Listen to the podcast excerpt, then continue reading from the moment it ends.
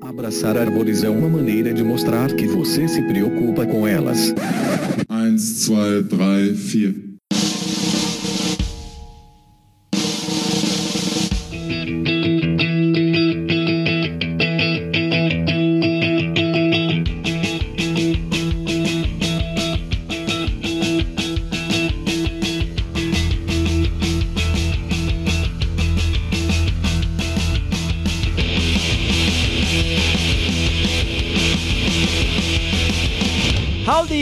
Fernando Lima e este é o Desabraçando Árvores, um bate-papo sem firulas sobre ecologia, conservação, a vida, o universo e tudo mais. E eu estou aqui direto de Atibaia, São Paulo, e comigo está o professor Fabiano Melo, direto de Viçosa, Minas Gerais. Fala galera, gente boa! Feliz 2019 para vocês. É um prazer enorme estar aqui de novo. Esse ano promete, hein? Vamos que vamos, turma. E também de Atibaia, o agente Mulder da conservação, Rogério Cunha de Paula. Ô pessoal, como é que tá? Como é que vai? Essa vida boa? Comece todo mundo na praia, curtindo um solzinho, o mar, fotinho do pé, né? Aquela fotinho básica do pé com a praia no mar no fundo. Um feliz 2019 para todo mundo, moçada. Sensacional. Ou pior que é mesmo, né? Cheio de fotinhos de praia e fotinho de pé. Sempre, com a cervejinha do lado. É. E é isso aí, Rogério tá de volta aqui não é turista, viu? Você viu que chamar de turista, né, Rogério, no último episódio? Turista, a gente rala pra caramba. É verdade. é isso aí, moçada. A gente tem um episódio sensacional hoje. A gente tem a leitura de e-mails, que bicho é esse? E também um bate-papo sensacional com o meu amigo Humberto Malheiros. Ele que é biólogo, mestre em sistemas costeiros e oceânicos pela Universidade Federal do Paraná, fazendo pesquisa com manejo integrado da zona costeira, trabalhou no IP, Instituto de Pesquisas Ecológicas, durante 10 anos, onde ele concentrou ações na gestão de pesca na região da APA de Guaraqueçaba, lá no Paraná, ele atua como técnico de geoprocessamento em projetos de conservação e gestão de recursos naturais na Amazônia. Atualmente, ele é consultor na área de conservação da natureza e do uso de SIG, Sistema de Informações Geográficas pela Ecogel Consultoria e Treinamentos Limitada. Ele possui certificação internacional pela plataforma do ArcGIS para ministrar treinamento oficial da Esri, que é a empresa que desenvolve um software chamado ArcMap ou ArcGIS, que é sensacional, o principal software software aí que a gente usa para mapeamento e geoprocessamento. E o cara realiza consultoria no Brasil inteiro dando aula. Por isso eu achei que seria sensacional a participação dele. Ele já deu uma palhinha aí no último episódio. O cara dá treinamento para terceiro setor, dá treinamento para o governo, dá treinamento em universidade, ele consegue conversar com todo mundo, tem um conhecimento incrível aí de várias ferramentas, acho que ele pode dar umas dicas legais aqui pra gente de atuação profissional e como que a gente né, interage aí com diversos setores da sociedade. E aí, pessoal, novidades? O Rogério não participou do último episódio. O que, que você manda de novo aí, Rogério? Cara, só de ouvir a conversa lá sobre a carreira, eu fiquei me coçando a hora que eu estava ouvindo para poder contribuir com alguma coisa, mas infelizmente estava na estrada, a semaninha off para descansar um pouco a cabeça preparar para o que vem por aí nesse ano. E agora, esse começo de ano que é mais devagar, ainda mais transição de governo, é analisar dados. Estou aqui é, fazendo triagem de imagem de câmera, madrugadas afora, de dois projetos aí que a gente está trabalhando com os lobos aqui no estado de São Paulo. Fantástico. E você, Bião, novidades? Cara, vida que segue. Mudança de ano aí é sempre uma expectativa. Eu estou entrando com um projeto novo aqui na região do quadrilátero ferrífero. São quatro anos né, de expectativa para um levantamento populacional de mamíferos em geral e de primatas em particular. Então, estou bem otimista aí com a ideia de né, continuar usando tecnologia para melhorar nosso feeling e nosso monitoramento né, da fauna em, em, em vida livre a nossa expectativa é essa, né? De um ano cheio de, de bons resultados e de concretizar algumas ideias que a gente já vem martelando há um bom tempo, sabe? Tô animado aí, acho que a gente vai ter muita coisa boa para discutir aí. Onde é o quadrilátero ferrífero, Bion? Pois é, é um quadrado que tem tanto minério de ferro que ele é chamado de quadrilátero ferrífero. Ele está aqui nessa região do Espinhaço, em Minas Gerais, entre Ouro Branco, Ouro Preto, a região de Itabira, pega ali a região sul de Belo Horizonte, mas é uma das regiões mais ricas, né, que concentra minério de ferro, talvez no no mundo, né? No Brasil, com certeza. Pô, pessoal, o último, o último episódio rendeu, foi bem legal, assim, o pessoal curtiu bastante, teve bastante retorno aí nas redes sociais, no Instagram, no Facebook, é, alguns e-mails, é, até algumas mensagens no WhatsApp. Vamos para os e-mails. Muito bem! Quem jogou isso? Quem atirou essa pedra? Vamos lá, primeira pedrada. Bom dia, Fefe, integrantes do Desabraçando Árvores. Primeiramente, um feliz ano novo para todos vocês. Este último episódio foi muito legal, especialmente para mim que estou me formando agora. Eu não senti essa dúvida da Isabela, pois já decidi o que eu quero fazer depois da graduação, mas compartilho muito do sentimento de que nos cursos não somos formados para o mercado de trabalho. Essa é uma realidade muito forte mesmo. Eu, mesmo estando certa do que eu quero, saio da graduação me sentindo muito crua, como se não tivesse aprendido nada. Muitos dos meus amigos também já confessaram sentir o mesmo. E fico escutando os episódios desse podcast e vejo o quanto vocês são foda. Você...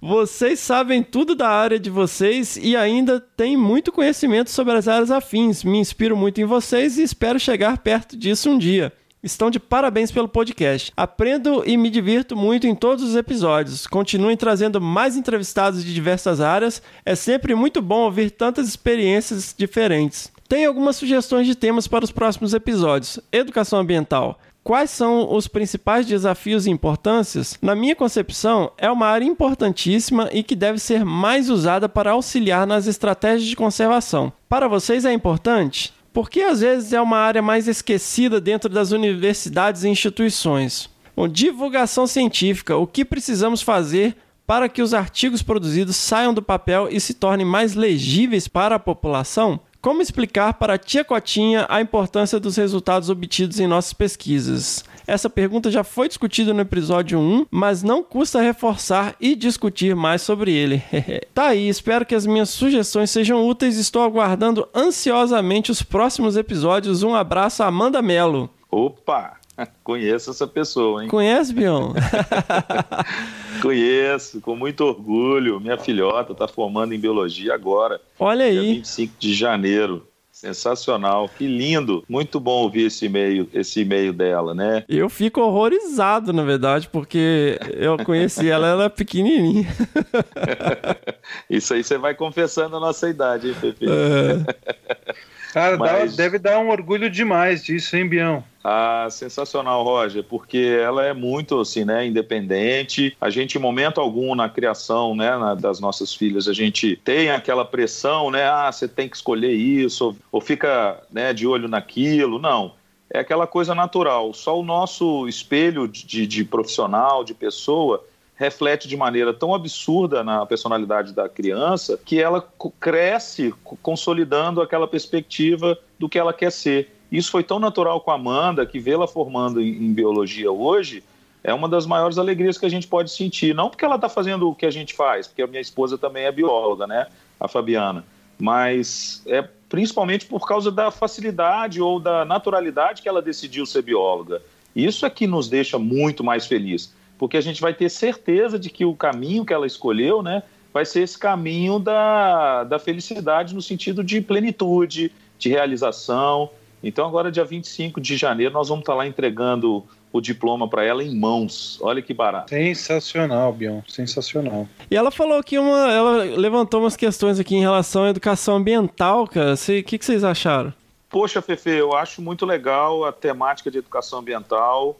Ela né, tem uma previsão de ser uma cadeira, né, vamos dizer assim, um conhecimento que deve ser passado em todas as matérias de maneira transversal e ela necessariamente, quando bem trabalhada, ela atinge as pessoas da sociedade de uma maneira muito mais ampla, né? Não é uma ciência que vai ser escolhida para você ser profissional daquela área, pelo contrário, ela é uma ferramenta que a gente utiliza para atingir a, a, camada da sociedade que normalmente não tem afinidade com a área ambiental. Quando você joga a educação ambiental para esse grande público, você torna esse grande público sensível às questões ambientais que aí sim a gente trabalha na academia.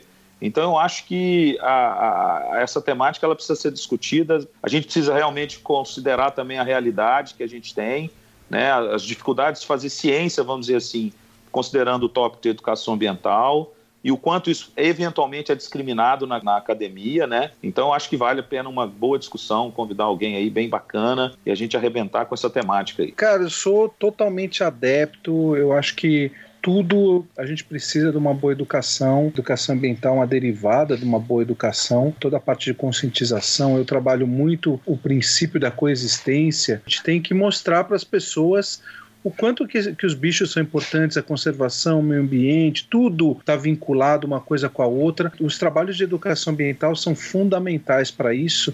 E, e, tirar, eu acho que o programa é legal para tirar um pouco do estigma que educação ambiental é abraçar a árvore. Nós pregamos o desabraçamento da Sensacional! Sensacional, olha. E, e eu acho bom. que é isso, assim, porque você fala de educação ambiental, as pessoas elas imaginam o trabalho com as crianças, o trabalho nas escolinhas, pintando prancha de colorir é, com tema de bicho. E não é isso, cara. A gente tem um trabalho de conscientização dos lobos na Serra da, da Canastra, conscientização das pessoas com relação à presença dos lobos, a gente acabou com a caça dos lobos lá, com um trabalho de educação e essas ações de manejo. Mas eu, mas eu acho que assim, a gente tocou em vários pontos nos últimos podcasts. Né? Eu acho que, de certa forma, combater os fake news assim, na nossa área não deixa de ser um instrumento para isso, para passar as informações corretas. A Tina falou muito do trabalho lá na Amazônia, né, em Novairão, e o envolvimento dos povos da floresta na conservação. A questão é botar o tag educação ambiental. A forma que a gente trabalha com a educação ambiental, muitas vezes, não tem esse tag e a gente está fazendo a educação. É. Né? Eu acho que o, o que, de repente, seria interessante é ter profissionais né, num programa profissionais que vão mostrar é, o quanto que a educação é, sistemática, com metodologias aplicadas, formato assim bem direcionado. Então acho que isso de repente, né, como que isso está na academia e, e, da, e, como a gente tira da academia e coloca a serviço da conservação. Acho que isso é uma temática interessante de discutir. Sem dúvida. Ela falou também de divulgação científica, o que precisamos fazer para que os artigos produzidos saiam do papel e se tornem legíveis para a população. Eu acho que vale a pena explicar aqui o que, que ela está se referindo como artigo. Artigo, gente, artigo científico, diferente de é, essas coisas que a gente vê aí na internet, quando a pessoa escreve lá na internet, cientistas comprovam, basicamente é uma informação que veio de um artigo, mas foi completamente deturpada para se encaixar no que aquela pessoa acredita, tá? Um artigo científico, ele é assim, você coleta os dados, seja em campo, seja um data mining, né, buscando informações na internet, você analisa essas informações né? E você escreve, né, um manuscrito descrevendo seus achados. Então ele tem lá introdução, é, material e métodos, onde você descreve tudo que você fez, né, uma discussão, análise dos dados, enfim, e as suas conclusões. E aí você submete para um periódico, né, uma revista científica. E na revista o editor, né, ele vai pegar o seu artigo e vai mandar para dois ou três revisores. E esses revisores são especialistas naquela área e ele vai descascar tudo que você fez e vai criticar tudo que você fez de cima embaixo e vai devolver para você sangrando e aí você vai atender ou não, né? O, o revisor colocou e você resubmete para revista e vai essa troca, né? É a revisão dos pares até que ele seja aceito para publicação. Então, o artigo científico, ele tem essa característica, né? Ele é rigorosamente revisado por especialistas da área e só depois disso, nas boas revistas, é claro, eles são publicados. Eu tô vendo umas tentativas, principalmente o pessoal lá é, do laboratório que eu faço parte, lá na Unesp Rio Claro. Um beijo, galera do Laboratório de Ecologia Espacial e Conservação, LEC. Eu tô falando especificamente desse laboratório porque é que eu tenho mais contato. Eu tenho certeza que tem várias pessoas fazendo isso. Uma tentativa de fazer gráficos, de fazer animação, cartão um vídeo no YouTube divulgando o artigo numa, numa linguagem mais bacana, assim, que as pessoas consigam entender. Eu, inclusive, o, um data paper que eu publiquei na Ecology aí com uma galera, eu fiz um trailer dele no YouTube e ficou bem legal, assim. Eu vou colocar o link no post. Boa. E quando eu falo link no post, pessoal, é que lá no site www.desabrace.com.br, o post do episódio tem lá todos os links, né, e coisas que a gente cita aqui no episódio. Vamos lá, então. Segunda pedrada. Olá, amigos do Desabraçando Árvores. Meu nome é Murilo, sou de Goiânia e no momento estou quase acabando a graduação em biologia. Tô curtindo muitos podcasts e já indiquei para várias pessoas. Parabéns pela iniciativa. Sai, continua indicando, Murilo. Como biólogo,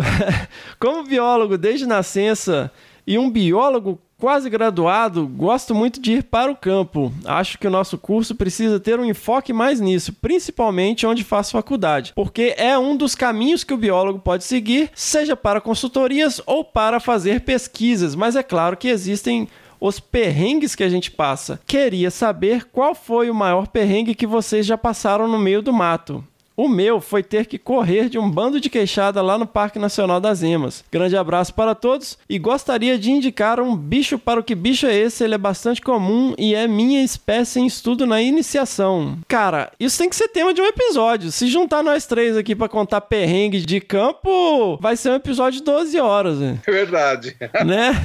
e assim, eu, eu, agora com a pergunta eu fiquei pensando aqui qual foi o maior perrengue. Foram tantos que hoje, a última viagem pro Xingu Xingu, a gente teve alguns perrengues, mas assim, eu acho que realmente a gente precisa aprofundar isso também. Num episódio só para só pra isso, né? Ah, o próximo episódio. Plenamente. Episódio Fechou. 9, perrengue de campo, sugestão aí do Murilo Duarte. Então, Murilo, desculpa, nós não vamos responder aqui, cada um fazer uma rodada de qual foi o maior perrengue de campo neste episódio, porque, cara, tá decidido. Episódio 9, perrengue de campo. Vamos lá, terceira pedrada. Oi, Fê, Bião e Rogério. Parabéns pelo trabalho sobre os primatas do Jequitinhonha e Mucuri. A gente pode continuar a falar sobre macaco prego? Brincadeira, parei. ah, é, cara. Aí, Bião, isso é uma oportunidade de a gente traduzir um artigo. Fala um pouquinho aí, Bião. Poxa, quem que é que mandou essa mensagem? Ah, foi a Renata Muilaerte, que eu não li o e-mail inteiro, só, tô, só li esse pedaço. Ah, tá. Não, tranquilo. Ah, foi uma vida, né, de trabalho, mas assim, resumida em tópicos, né, de trabalho, que foi o meu doutorado, depois o, o Probio, né, que foi o projeto que a gente discutiu ah, no primeiro episódio, é um projeto financiado pelo governo federal, que a gente foi lá fazer um inventário da biodiversidade dos vales de Jequitinhonha e Mucuri. E aí, como no doutorado eu só tinha feito o Vale de Jequitinhonha e nesse projeto ProBio, né, que você participou, que a gente fez os, os trabalhos de campo, a gente incluiu o Vale Mucuri, a gente pôde agora publicar na Primate Conservation, que é uma revista de renome internacional que trabalha basicamente com a área de primatologia, os dados desses projetos, desses trabalhos. E é interessante comentar um pouco isso, que a pesquisa nesse nosso campo da conservação, né, da, no campo de inventário da biodiversidade, é uma pesquisa normalmente lenta, né, é difícil, que demora e que envolve gastos maiores, envolve muita gente, envolve muito tempo e que, portanto, a, os seus resultados, eles até certo ponto acabam sendo atemporais no sentido de que vale a pena a gente compilar aí 10, 15 anos de trabalho e publicar isso numa informação, como você bem colocou aí, né, de um manuscrito que sirva não só para a comunidade científica, mas particularmente que a gente possa utilizar isso com os tomadores de decisão, por exemplo, sugerindo a criação de unidades de conservação usando aquelas informações do artigo. E a gente então descreveu isso, descreveu a comunidade de primatas que existem, as duas comunidades né, que existem nesses dois vales, do Mucuri Jequitinhonha, no território mineiro. Né? A gente incluiu uma área na Bahia, mas basicamente as, as grandes áreas que a gente visitou foram em Minas Gerais. E saiu agora nessa revista, né, no final do, do ano passado, na verdade, em dezembro de 2018. Né, eu e você somos coautores e eu estou muito feliz porque é fruto de um resultado de trabalho né, de longo prazo e que nem por isso a gente pode esmorecer e deixar de, de, de soltar os resultados, não deixam de ser importantes. Cara, e, e esse foi um projeto que não faltou perrengue em campo, hein? Nossa, Pra quem não sabe, gente, inventário, no caso o Fabiano falou, inventário da biodiversidade, é um inventário mesmo. Você vai lá usando metodologias adequadas para cada grupo taxonômico, né? Para mamífero, para répteis, para anfíbios, para as aves, para inseto, para tudo. E você lista, é um inventário. Você lista quais são as espécies que estão ocorrendo lá. Que é hoje um negócio que todo, muita gente torce o nariz, né? Ah, nossa, você foi fazer um negócio que é lista de espécie. Mas aí no fim das contas, quando você vai num plano de ação, quando você vai aí numa tomada de decisão pelo governo. Essas são as informações mais básicas e mais essenciais. E, e, muitas vezes você tem lugares onde essa informação não existe. E é um tipo de trabalho que às vezes você não consegue recurso para fazer e não são muitas revistas que aceitam esse tipo de publicação, né? É isso aí. Continuando aqui no e-mail da Renata, vou divulgar o podcast entre os brasileiros que estão aqui. Afinal, tem brasileiro espalhado até nos confins da Nova Zelândia. É isso aí, a Renata tá lá na Nova Zelândia, a terra do Senhor dos Anéis é, fazendo parte do doutorado dela. E ela continua aqui. Desculpa, Rogério. Acho que esqueci dele porque ele sumiu do meio para o final do episódio 5. Grande abraço, é. Renata Milaer. Ué, ele é o agente, né, gente? É. Ele é o nosso agente. Mas qual episódio que eu sumi? Não lembro ter sumido, Ah, acho não. que você teve que sair, velho. Ah, ah, foi tá. mesmo. Verdade, verdade. Agora esqueceu da Miriam. Ah. então, a Miriam não tá... A gente não tá conseguindo é, inserir a participação dela, né? Que a gente tá aqui numa logística é, bastante difícil aí com as nossas crianças. Mas faz parte. Faz parte. O Ian tá de férias férias e ele tá numa idade assim que tá 330, né? Nem 220. Então a gente vai revezando. Aliás, eu quero deixar anotado, registrado em ata do nosso podcast, que o Roger e a Mirinha fazem muita falta, são muito importantes para a gente conduzir esse trabalho, né, Fefe? Nós temos que concatenar essas ações e, claro, né, respeitar esse momento aí da Mirinha, mas queremos ela de volta assim que possível. É verdade, é, cara. Obrigado, Bião. Não, eu, eu fico feliz demais quando é dia de gravação, é um dia especial, tentando trazer alguma coisa do, das, do que a gente faz aí, fazendo essa divulgação científica de forma mais é. divertida e um bate-papo, né? É legal demais, eu gosto, cara. Então eu senti falta também de não ter gravado semana passada. Pois é, cara. Como que a gente grava sem o nosso agente Mulder? é. Sensacional. Eu vou parar de falar sensacional, agora tá todo mundo falando sensacional. Como assim, Fefe? Nós Como... estamos repetindo você. Tá virando meme já? Tá virando meme, sensacional. Tá virando sensacional. Sensacional. Eu quero, eu quero meme é o Howdy! Howdy! Isso é do Mr. Hank, o cocô de Natal do South Park. Howdy, how, children! South Park. Cara, vamos então para o que bicho é esse?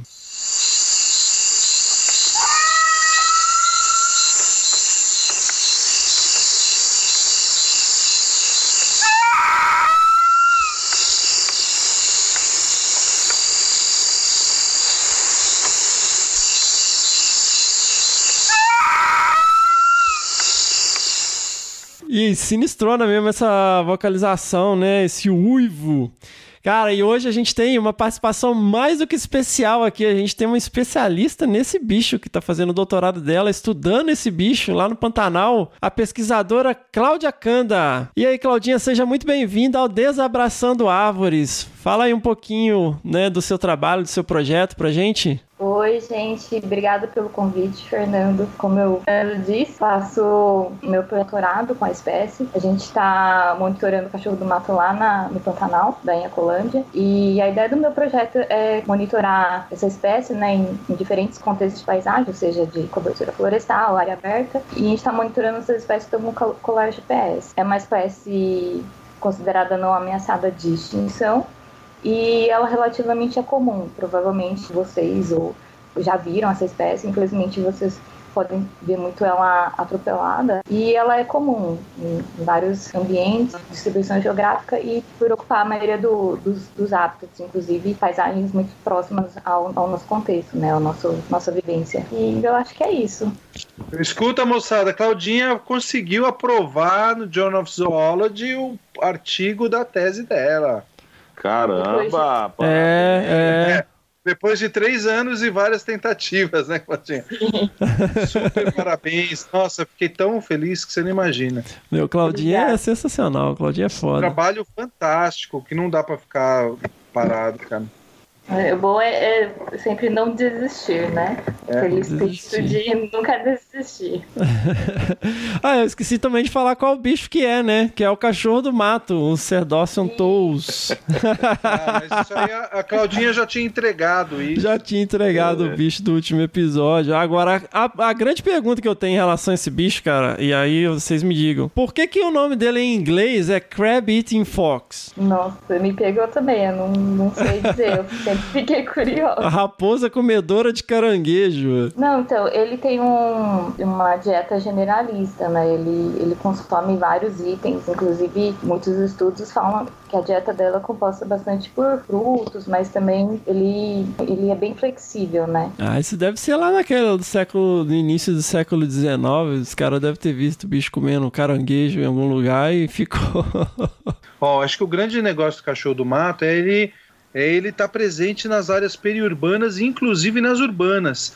Né? E eles são comumente vistos em vários lugares, né? várias cidades. É uma espécie muito comum, muito comum no Brasil inteiro. É verdade. E eu queria também ressaltar que apesar dele ser considerado generalista, tá é, ocorrendo em áreas periurbanas, tem muitos estudos que apontam a necessidade de vegetações nativas para essa espécie. Lógico, uma espécie silvestre, a gente não pode falar assim, ah, ela está se dando super bem, mas também é, existem estudos indicando que vegetações nativas também são importantes para a man- manutenção dessa espécie, né, para a sobrevivência dessa espécie.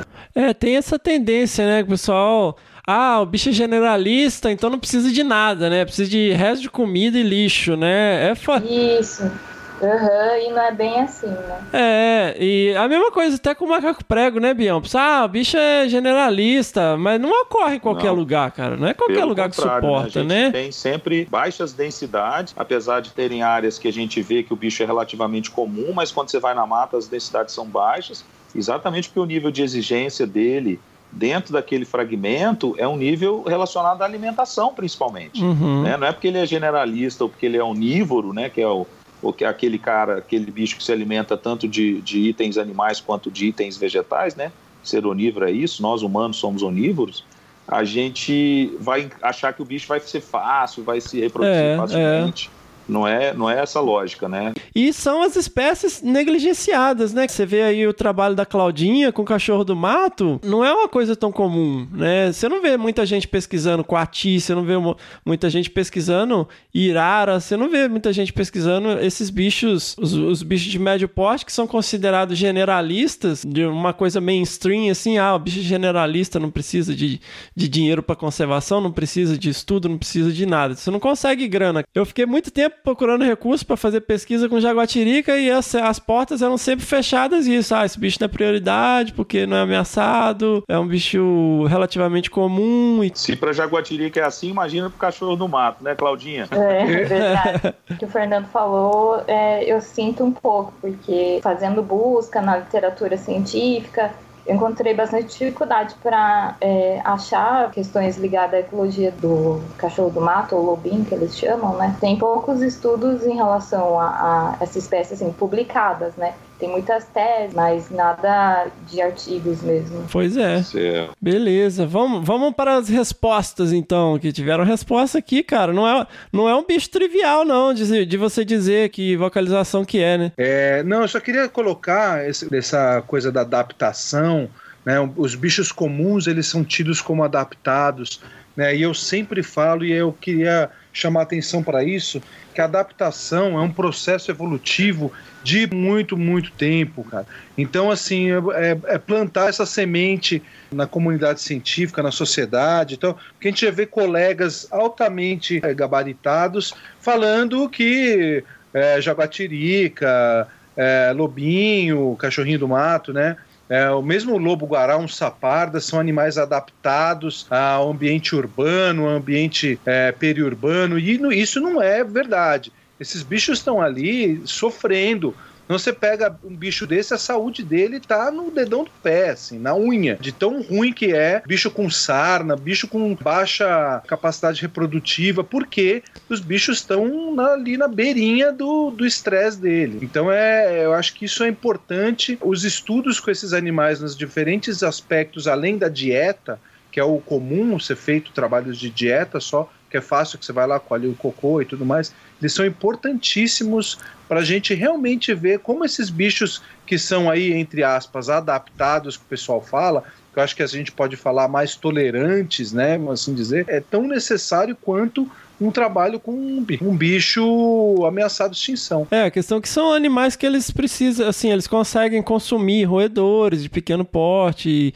aves, né? Então eles acabam conseguindo se virar melhor em paisagens detonadas, assim, fragmentadas, onde você não tem mamíferos maiores como presas, né? Como a onça pintada que precisa ir né, de, de ter uma base de presas grandes, né, de porcos, veados, capivara, jacaré, para poder se manter. E esses caras conseguem se virar com menos, mas não quer dizer que eles sejam tão ordinários assim, né? Inclusive, eu acho que esses bichos eles dão muito mais resposta a questões ecológicas numa escala de paisagem, né? Justamente porque você encontra eles ainda em paisagens fragmentadas e eles podem sim servir como detetives, né, mostrando áreas importantes para conservação e áreas áreas importantes para conexão, né? Muito mais do que uma espécie super ameaçada. Por exemplo, um macaquinho né, de 500 gramas que ele só fica no fragmento florestal. Que informação que essa espécie vai te dar de paisagem, sabe? E falei, falei com o primatólogo. não, tá certo. Não tem problema não, você tá falando verdade. Né? A gente tem que colocar isso em mente. E trabalhar com conservação é isso. O nosso desafio é achar os melhores modelos para a gente trabalhar as ações de conservação de maneira mais fácil, mais pragmática, mais eficiente e manter a biodiversidade. Se o cachorro do mato que a Claudinha está estudando me ajuda a proteger a paisagem e o meu macaquinho vai estar tá lá e vice-versa. Eu acho que é esse contexto que a gente precisa sempre ter em mente. O nosso objetivo é conservação, não é, não é priorizar a espécie A ou B que a gente gosta ou, quer, ou a estudar sobre ela especificamente, né? Vamos lá, primeira resposta. Oi, Fefe, olha nós aqui outra vez. Adivinha quem é? Antes é, de... Família Melo. Antes de desvendar o bicho da quinzena, gostaria de dizer que é para parar com essa perseguição comigo e com a velhinha. Olha aí. Olha só. Nossa, que audácia! Temos uma ajuda em casa, mas que não entrega o osso, não, viu? Só dá umas dicas para guiar a gente no caminho certo. E no mais, estamos sempre ansiosos para saber o próximo bicho e sempre empenhadas na divulgação do podcast, então dá um desconto aí. o bicho do último episódio é o cachorro do mato Ser Dawson Tools com uma vocalização bem assustadora, mas legal. Abraços e até o próximo episódio. Amanda e Isabela Melo. Olha só. Olha só. Pô, não é perseguição, não. Eu tô fazendo o meu papel de, de, de imparcialidade aqui, né, meninas? Eu sempre fico super feliz que vocês mandam e-mail aí todo episódio, tá sempre seguindo a gente, ajudando a divulgar. Vocês moram no meu coração. Muito bem, Fefe. no meu, elas já nasceram nele. ah, então. Segunda resposta. Olá, primeiro queria parabenizar pelo podcast sensacional. Aí, todo mundo falando sensacional. Vai virar meme, hein? Ai, ai.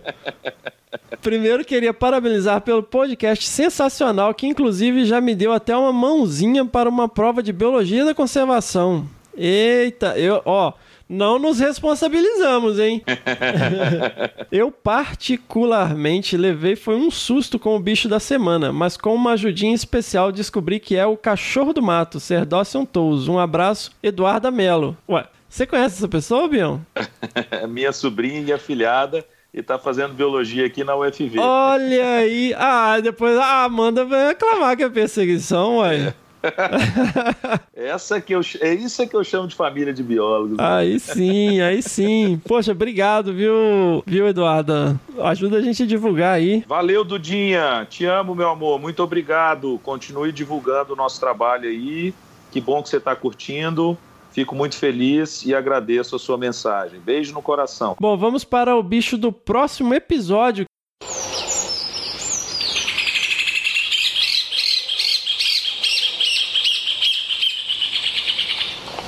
Bom, esse bicho aí foi sugestão do Murilo Duarte. E ele falou, é, então, ele falou no e-mail dele que é bastante comum e é a minha espécie de estudo na minha iniciação científica. Ô Murilo, você não anima de falar um pouquinho desse bicho aí no próximo episódio? Ótima ideia. Então, aí você faz uma participação aí e conta pra gente um pouquinho aí da sua iniciação científica, que é um bicho super interessante também. Não sou eu quem me navega, quem me navega. Não sou eu quem me navega, Boa, pessoal! E eu agora estou aqui com meu amigo Humberto Malheiros, que vai falar um pouquinho pra gente aí da experiência dele como pesquisador, da experiência dele, né, como professor, atuação profissional, né, como que ele faz essa transversalidade aí entre a academia, né, o terceiro setor, o setor privado e o setor governamental. Fala um pouquinho aí pra gente, Beto, né, se apresenta aí, como que começou essa história? Ô, Fê, é um prazer estar aqui, cara. E aí, galera, beleza? Então, essa história começa aqui em Atibaia, né? Eu moro aqui em Atibaia desde os 10 anos, nasci em São Paulo. Meus pais se aposentaram e vieram para cá. E nessa época é, eu era um garoto de apartamento, né? Um piazão de prédio. Piar de prédio. E aí eu comecei a, a viver na rua, né? Assim, viver o ambiente de rua, que antes eu só vivia de apartamento, e, e aí com a galera do bairro andando de bicicleta, fazendo trilha e tal. E nessa época tem uma galera que até hoje eu, eu me encontro, que é a galera do JP, do Jardim Paulista. Um abraço pra galera do JP. E com uns 15 anos, mais ou menos, eu comecei a fazer trilha aqui na Serra do Itapetinga, né?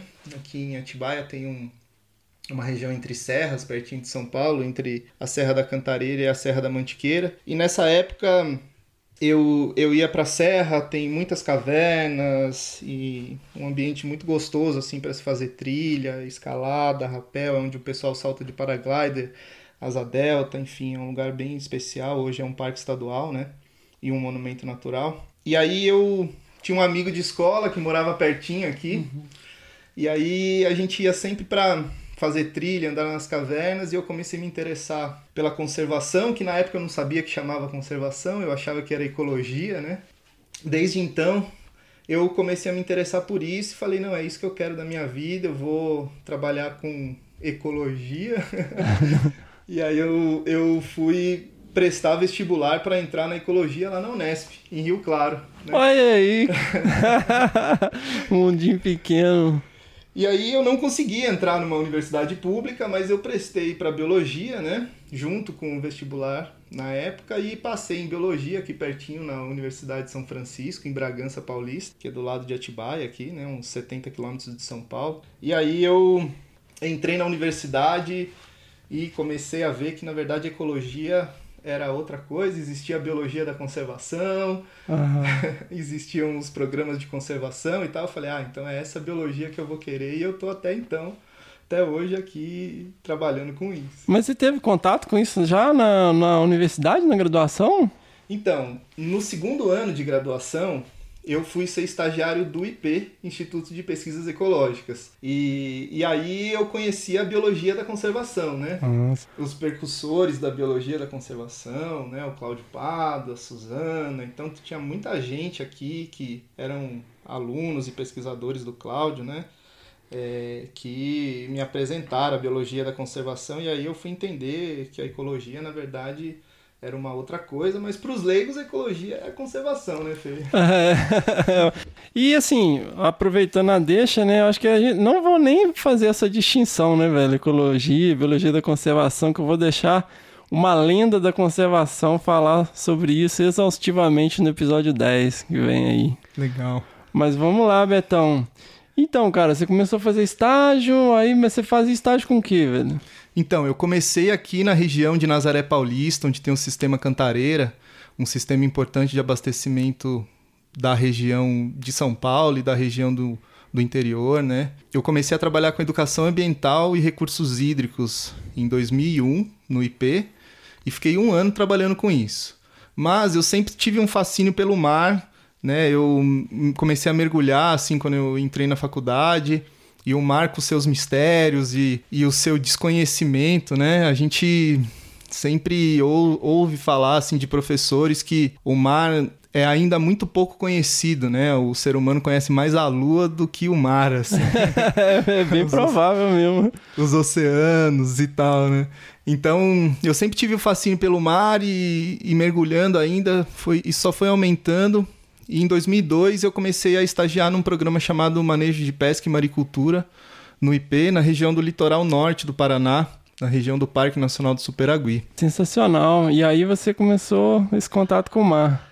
É, esse contato foi se aprofundando com o mar, né, e principalmente com a pesca. E aí eu fui estudar a pesca, né, como biólogo a gente tem pouco contato com, com a área de pesca, né? Já que é uma atividade humana e não uma atividade biológica. Então, eu fui estudar outras coisas, assim, né? Antropologia, sociologia, as ciências políticas, enfim, tem muita coisa, economia, tem muita coisa que envolve a pesca, assim, como atividade humana, né?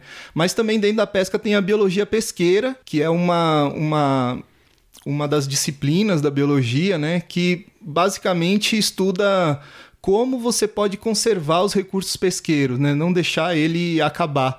Então tem uma série de instrumentos, né, chamado assim, que são formas de você conservar os recursos, né, estabelecendo cotas, tamanhos mínimos de captura para peixe, para os outros pescados, estabelecendo períodos que você não pode pescar por conta da reprodução desses animais e por aí vai. Então, Betão, mas pensando assim, né, no lado da, da jornada, né, da Como que foi essa história assim? Pô, você chegou lá pela primeira vez e, sei lá, com uma mala, com um mochilão e chegou numa vila de pescadores, né? Numa vila caiçara, né? no litoral norte do Paraná. Como que foi essa primeira experiência, assim, a primeira vez que você chegou lá como um, um estagiário, como um pesquisador, né, para poder começar um trabalho. Você não foi para lá como turista, tocar violão na praia.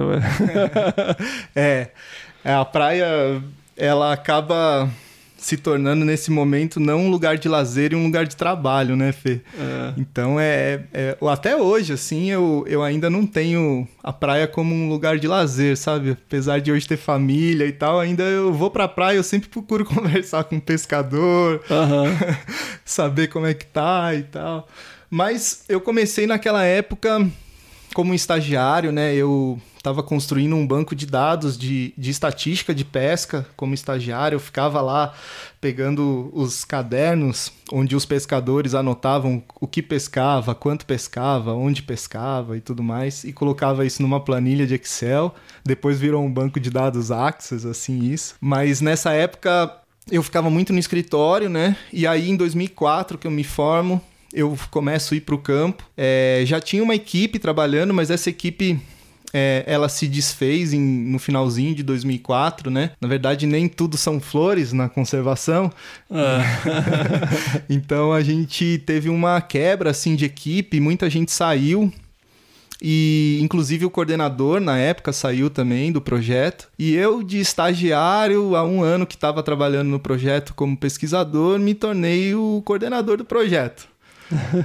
Foi uma época muito desafiante, assim, porque eu era um recém-formado, mas com muita vontade de fazer, só que nada, nada de experiência, assim, muito pouca experiência. E aí eu fui batendo muita cabeça, assim, né? Tive altos e baixos, mas consegui aplicar muita coisa lá no, no, no projeto, né? A gente trabalhava além de pesquisa para o ordenamento pesqueiro, onde a gente trabalhava com estatística de pesca e fazendo avaliação é, do pescado para ver se os períodos de defesa estavam corretos e tudo mais. A gente trabalhava com assistência técnica e extensão socioambiental, né? principalmente com a gestão do território, a gestão participativa junto com as comunidades de pescadores. E é uma coisa muito nova assim no Brasil e eu também como estava novo, eu fui aprendendo junto com todo mundo que estava ali aprendendo, sabe? Mas tive grandes sucessos nisso também, apesar de ter batido muita cabeça, mas eu tive grandes sucessos até hoje. O pessoal comenta em várias coisas que a gente conseguiu executar lá na, na região do litoral norte do Paraná. Além disso, a gente trabalhava com capacitação também do, dos pescadores, né? Teve cursos de mecânica diesel, teve cursos de, de marinheiros, né? Eles, junto com a Marinha, a gente fazia parcerias naquela região. Então, Basicamente, o projeto era ordenamento pesqueiro, né? As, a pesquisa, extensão, essa extensão chamada assistência técnica, extensão socioambiental, né, que foi uma coisa que foi criada dentro do IP, esse termo, adaptado da assistência técnica e extensão rural, e também a parte de capacitações. Não sou eu quem me navega, quem me navega é o mar. Não sou eu quem me navega, quem Voltando um pouquinho, para eu poder não ter que explicar para minha tia Costinha, então o que, que é defesa? velho? Pois é, né? A gente falou, vocês falaram dentro do Desabraçando sobre defesa e tal, né? O defeso é o período que a pesca ela fica proibida, a pesca de, de, uma, de uma espécie, né? Seja ela, ela peixe, camarão, é, caranguejo, enfim, uma espécie alvo. Então ela fica proibida, geralmente são três meses, é, e nesse período é um período de reprodução é, dessas espécies ou um período em que a fêmea ela tá grávida, né? Então, ou se protege a fêmea grávida para ela ter os seus filhotes, ou se protege os jovens. Depende da espécie, isso muda. Mas é, é isso, é um período que a pesca é parada e os pescadores que pescam isso e que têm licenças e tal para pescar, né? Eles recebem um, um, um dinheiro, é um como se fosse um seguro-desemprego, inclusive está dentro da lei de seguro-desemprego, se chama seguro-defeso. Isso também é bem polêmico, tem vários problemas, enfim, mas é muito legal, assim, a, a- o período de defesa, né? É bem importante para a espécie e para o ordenamento da pesca. Então, cara, é, pensando assim um pouco nessa sua vivência, né, cara, é, um, um projeto grande, né, um projeto de pesquisa, um programa de conservação, ele é composto por várias tarefas burocráticas que nem todo mundo curte, nem todo mundo quer, né? Porque assim, é, a gente recebe vários e-mails aí de vários ouvintes, né? A gente curte ah, os perrengues de campo, as histórias de campo e tal, e não tem nada mais prazeroso na biologia, né? Que é, afinal de contas, a gente entrou no- nesse jogo pensando nisso, né? Mas de- do que ir para campo, ir atrás do bicho e coletar os dados e fazer, né? Essa parte mais de aventura, vamos dizer assim, né? E esse é o momento que você faz isso, né? Quando você tá saiu da graduação, ou quando você ainda tá no- né, na graduação, você tem a oportunidade de fazer mais essas coisas. Então, para você ir para o campo, existe toda uma equipe que levantou recurso, que faz relatórios. Esses relatórios podem ser mensais, né? Eles podem ser trimestrais. São relatórios complexos, né? Que juntam todos os dados das equipes. E o grande pesadelo que é os relatórios financeiros, né, cara? Muitas vezes é, ó, a instituição pode passar por auditoria, então você tem que ter, é, ser muito coerente, né, com os gastos. Cada notinha fiscal tem que entrar no sistema e tal. Quem faz isso é o coordenador do projeto. Então, assim, é, você nessa fase teve que, né, abraçar todas essas funções né, que geralmente quem faz são pessoas mais sêniores, né? Então, como que foi para você essa transição, assim, de ter que atingir uma maturidade profissional tão rápido, né, velho? É ótima pergunta, Fê. Eu, eu sempre fui muito organizado, sabe? Eu nunca. Eu, eu tenho uma dificuldade que é, é lidar com o tempo. Assim, administrar meu tempo é, é algo que eu, que eu tenho dificuldade e tenho trabalhado nisso. Mas eu sempre fui muito organizado e, como era dinheiro público, eu sempre fui muito. é, cuidadoso com isso. Então, pra mim, assim, prestar conta não era um problema era, era ch- chato e algo que demora, né? É algo trabalhoso. Mas não era tão difícil assim. Então eu criei algumas planilhas no Excel. Eu, eu, eu tinha essa facilidade também com o computador, sabe? Aham, que ajuda bem, né? os biólogos nem sempre têm essa facilidade, mas eu tinha com o computador uma certa facilidade, com Excel e tal. Então. Pra mim foi tranquilo, mas realmente é muito difícil assim você coordenar um projeto é, que tem dinheiro público, que você tem que escrever a proposta, você tem que executar, você tem que prestar conta e já pensar na próxima proposta que você é, tem que escrever para continuar e não, ou não parar o seu projeto Exato. né? Então isso é, é, é bem complexo, assim, né? No IP a gente aprendeu de que a hora de escrever a próxima proposta é quando você aprova uma, né? Mas você vira um pouco de um super-homem aí, de ter que fazer tudo mesmo, Fê. E o campo é sempre maravilhoso, assim, né? Então eu tinha. Eu passava 15 dias no escritório e 15 dias no campo. Isso alternava dependendo da demanda. Eu já cheguei a ficar dois meses uhum. em vilas de pescadores que não tinha luz elétrica, né? Sim. A gente é, é, é muito precário tudo isso lá, apesar da beleza natural ser exuberante. O Parque Nacional do Superagui, a região de Guaraqueçaba ali, ela tem muitos desafios sociais, assim, né? Então, a logística para chegar lá é, é, complicada, né? A gente só chega de barco, tem, tem todas essas coisas que a gente não tem é, muita comunicação, não tem energia elétrica, enfim. Então, tinha alguns perrengues nesse sentido. Então, eu passava períodos no escritório e períodos na, na, lá, lá no campo, é, fazendo esse trabalho que eu comentei, né? Então, nessa experiência, pegando ela como exemplo, né? Se for ficou dois meses lá.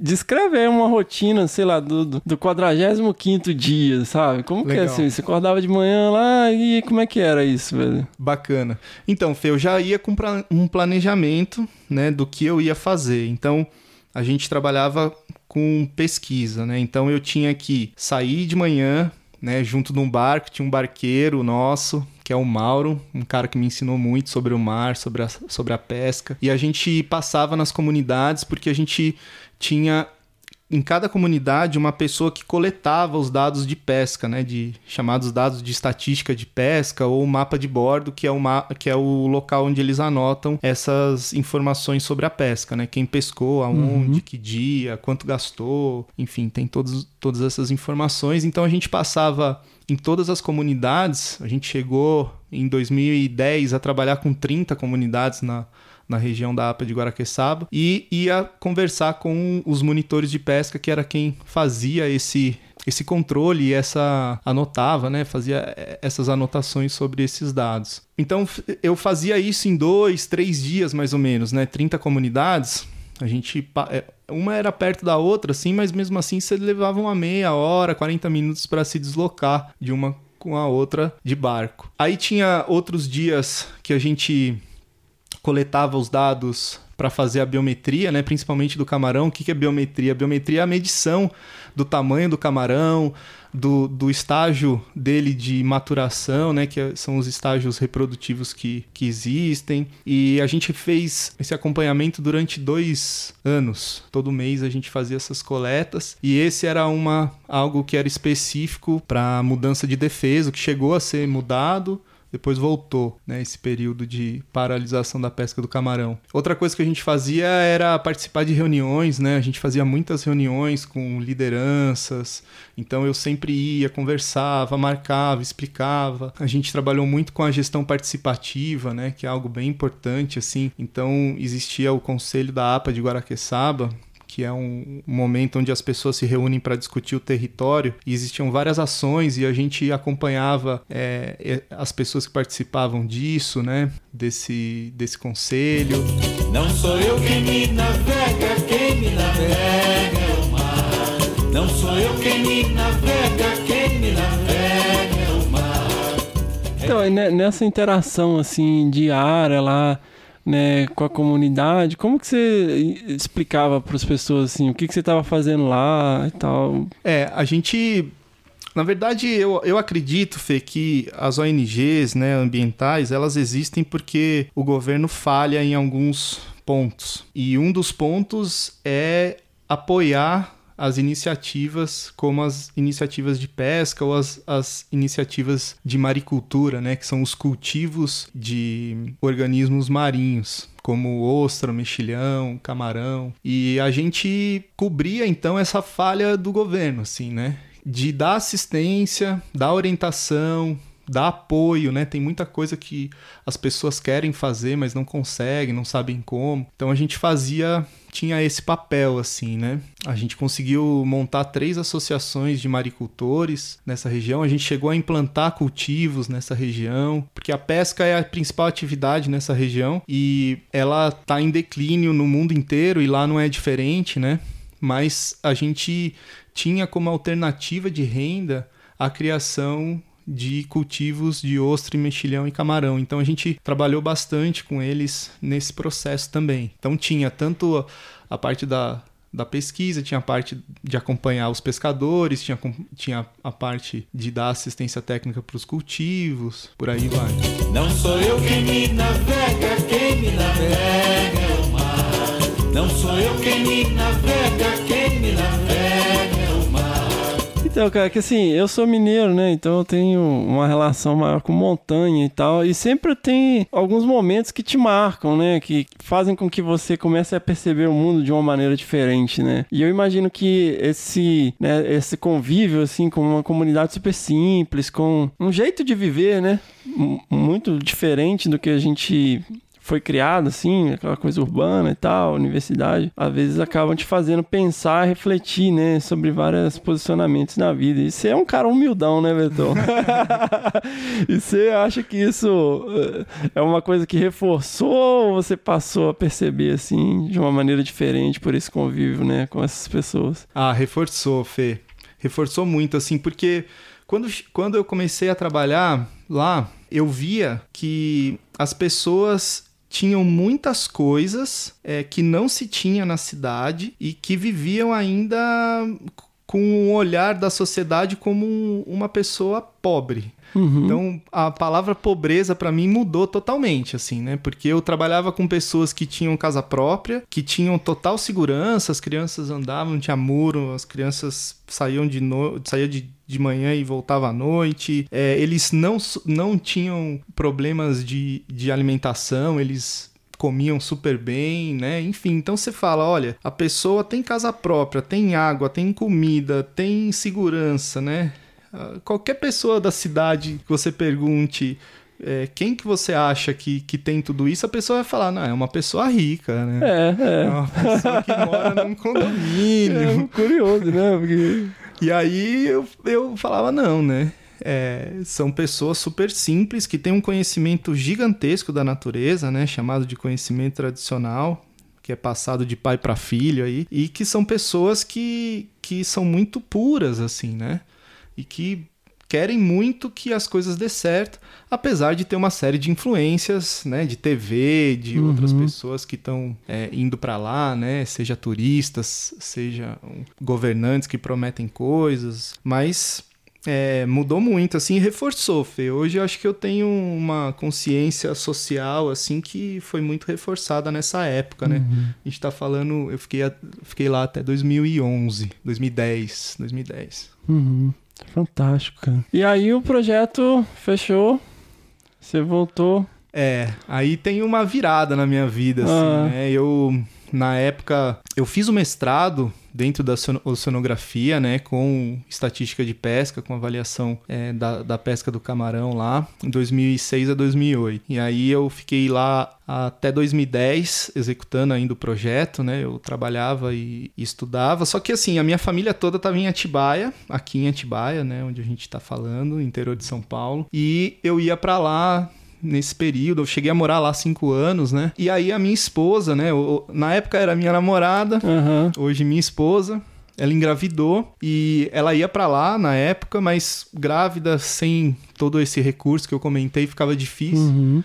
E aí a gente resolveu que eu viria, voltaria para Atibaia. Eu voltaria para cá, então deixaria a coordenação do projeto, né, e todo aquilo que eu que eu tinha construído nesses anos. Então esse período assim de 2010, 2011 foi um fechamento e foi quando também eu eu saí do IP. Né, do Instituto de Pesquisas Ecológicas, onde eu passei 10 anos, de 2001 a 2011, que foi uma baita escola, assim, para mim, né? Eu tenho muita gratidão às pessoas de dentro do IP, aos amigos que eu fiz e tal. E aí eu deixo, né, a coordenação do projeto em 2011 e começo a trabalhar com consultoria ambiental. Então, na época, eu montei uma empresa, né, junto com um amigo, que é o Rafa Ruas. Um Ah, grande Um Rafa. abraço ao Ruas. E aí eu montei uma empresa e comecei a trabalhar com licenciamento, com plano de manejo de unidades de conservação, né? Que são os planos. Acho que a gente já falou um pouco aqui no Desabraçando sobre os planos de manejo, mas.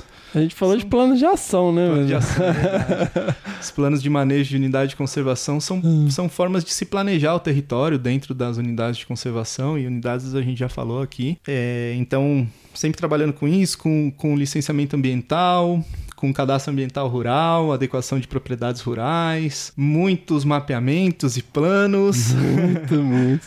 E eu tô até hoje aí, né? Uhum.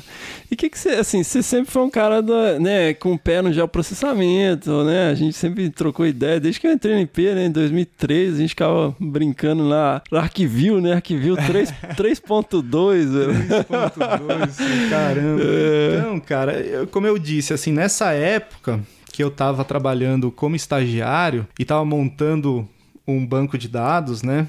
Apesar de que tem gente que fala que Axis não é banco de dados, viu, Fê? Ih, bom, bom. não vou nem assim- entrar nessa conversa.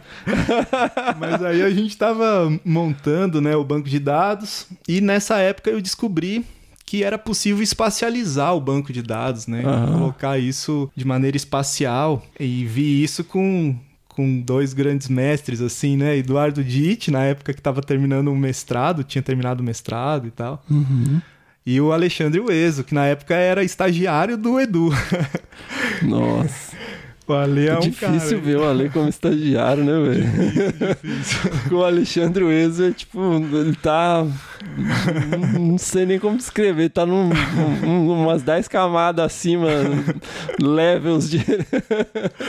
Verdade, cara. Então, e aí, nessa época, assim, o Ale tava montando um curso de geoprocessamento, né, de sistema de informação geográfica para se trabalhar com mapas, imagens de satélite, GPS nessa área ambiental, né, análise espacial. E aí ele me chamou e falou: Beto, você gosta disso e tal? Vamos, você me ajuda a montar um curso? Falei: ajudo, Ale. Aí eu fui revisar uma apostila que ele tinha feito e nisso a gente começou a aplicar esse curso dentro do IP para pesquisadores e tal. Acho que você fez o curso é, pra gente, né? cobaia lá para testar a apostila. e aí isso foi em 2003, era paralelo ao projeto que eu participava, né? E, e aí eu fui fui crescendo nisso, Fê. Eu gosto muito dos mapas, tenho facilidade com, com informática e tal. Então eu fui ganhando é, muito conhecimento nisso, né?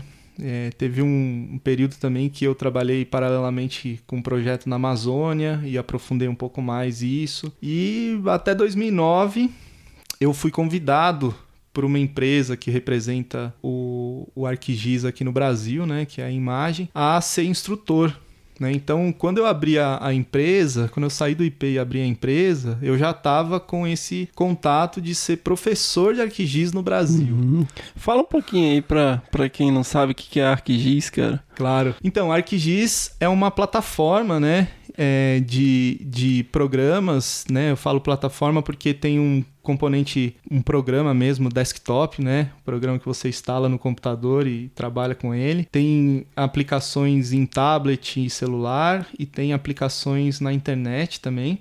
Todas elas voltadas para análise espacial, mapeamento de informações, né? Onde você pode modelar o mundo dentro do computador e a partir daí tomar decisão com base em informações do território. Esse é o, o grande segredo assim do, do, geoprocessamento, cruzar informações espacializadas e obter uhum. decisões a partir disso, né? Fantástico. O ArcGIS é, um, é o, a plataforma mais usada no mundo, 57% do mundo do geoprocessamento usa o ArcGIS. Então tem muita documentação, tem muita informação, muito livro. E, e eu tenho trabalhado com ArcGIS desde o começo aí. É, e agora que está explicado aí para quem o recado para quem ouve aí, que está trabalhando né, com geoprocessamento, está se envolvendo com isso, a gente tem uma outra plataforma também que é a, QGIS, né, o QGIS, ele é open source, mas bem mais limitado, né? Não dá, velho, não dá. Me desculpe aí quem gosta. Eu Fiquei. Durante dois anos eu deletei tudo que era proprietário do meu, dos meus computadores e passei a usar só open source. Legal. Não deu, velho. Não deu pra ficar. Porque assim. Tá, foi muito difícil. Mas enfim. Não sou eu quem me navega, quem me navega é o mar. Não sou eu quem me navega, Mas, Beto, é, eu tava pensando aqui, cara, porque você sai de uma história de 10 anos, cara, dentro do terceiro setor e, cara, se torna um empreendedor, né? o que é uma das coisas mais desafiadoras no Brasil, né? Você ser empreendedor. É. que a gente até falou um pouco no último episódio, né, cara? A gente não é preparado para ser empreendedor. Você não sabe nada, você não sabe imposto, contador, né? Como que você abre uma empresa, que tipo de empresa, né, cara? Então, como que foi isso assim, cara? Como que foi essa transição? Você, você teve um choque? Você aprendeu na marra? Como Sim. que foi isso, velho? Foi, cara, foi um choque, assim, Fê, porque é, é o, o mundo empresarial é muito diferente, né? Do mundo das ONGs, do terceiro setor, né? Não, é, quando eu comecei a trabalhar, teve um, uma coisa muito engraçada que aconteceu, assim, que foi assim, eu combinei uma coisa com uma pessoa e a pessoa virou para mim e falou assim: Olha, agora eu vou te mandar um e-mail para deixar registrado isso que a gente combinou. Uhum. cara, eu falei: Como assim, cara? A nossa palavra aqui é o que vale, a gente já se acertou. Não, não, não mas tem que estar tá escrito, documentado, porque se tiver algum problema a gente volta e tal. Então, assim, mais uma vez eu era um, um menino, assim, muito empolgado, cheio de energia, mas. sem saber nada de novo, né, Fê? Mais uma vez a vida me colocou nesse desafio que foi, foi muito legal, porque eu fui aprendendo uma outra, uma outra história, né? Que é trabalhar com o segundo setor, uma, um, é, são outras coisas, outras cabeças, outras pessoas, outras relações, né? Bem, bem mais gelada, bem mais reta uhum. do que o terceiro setor, que é, que é mais redondinho, é mais aconchegante, assim, né? As pessoas são, são mais amigas, são mais verdadeiras, mas tive que aprender tudo de novo, Fê e fui ganhando essa coisa que já foi comentada até aqui, né? Que o Rogério falou um pouco disso. Um abraço ao Rogério aí. Grande Rogério, o agente Ro... Molder. Rogério foi meu aluno também, hein? É mesmo? Foi. É, dentro do, do, do curso de SIG? Curso ou... de SIG, é. Uhum. Grande Rogério. E a minha filha chama Laís porque a esposa dele chama Laís, né? Olha aí. Um dos motivos também, né?